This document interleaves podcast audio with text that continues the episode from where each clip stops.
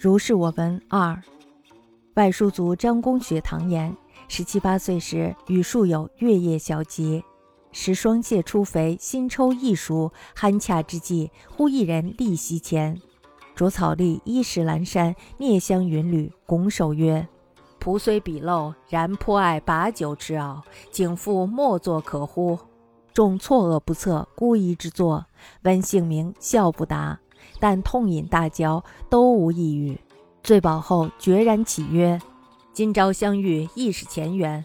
后悔茫茫，不知何日得酬高矣。”余起，纵身一跃，呜啊无声，以莫之所在。是以上有无灿然，乃白金一柄，约略敌士日之所费。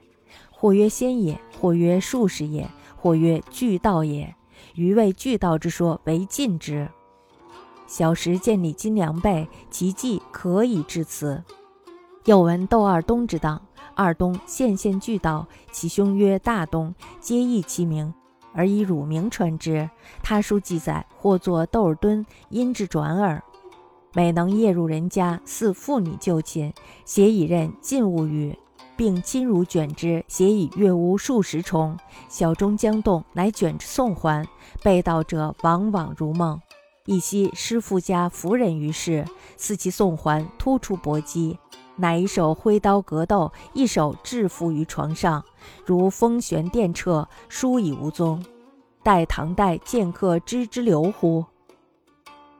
外叔族张雪堂公说，十七八岁的时候呢，与几个朋友月夜小聚。当时呢，秋蟹刚刚长肥，新稻米酿成的酒也可以喝了。众人正在酣饮，忽然间，一个人站立在席前，他头戴着草笠，穿着石蓝色的衣衫，脚上蹬着香云靴，拱手施礼道：“我虽然鄙陋，但是颇爱饮酒吃蟹，请问坐在末座可以吗？”众人惊愕，不知道是什么人，姑且还礼，让他坐下。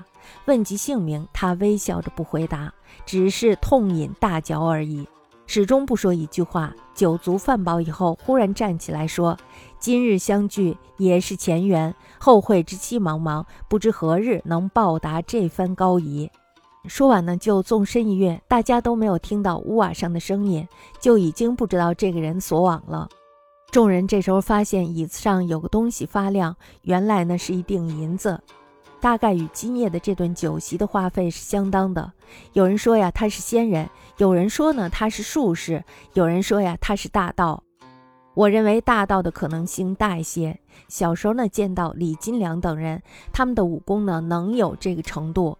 又听说窦尔东的同伙二东呢，是县县的大道，他的哥哥叫大东，兄弟的名字呢都没有传下来，都是以乳名相传。别的书上记载，或作窦尔敦，一因之转罢了。他们呢，往往能在夜里进入人家，偷看女人睡下后，威胁他们不让出声，然后连同被子卷起来，斜着越过数重房屋而去。等到晨钟快敲响的时候，仍然卷着被子送回来。被盗者迷迷糊糊，如同在梦中一样。一天晚上，丢失了妇人的人家呢，埋伏在屋里，等待着盗贼送还妇人的时候，突然出来搏斗。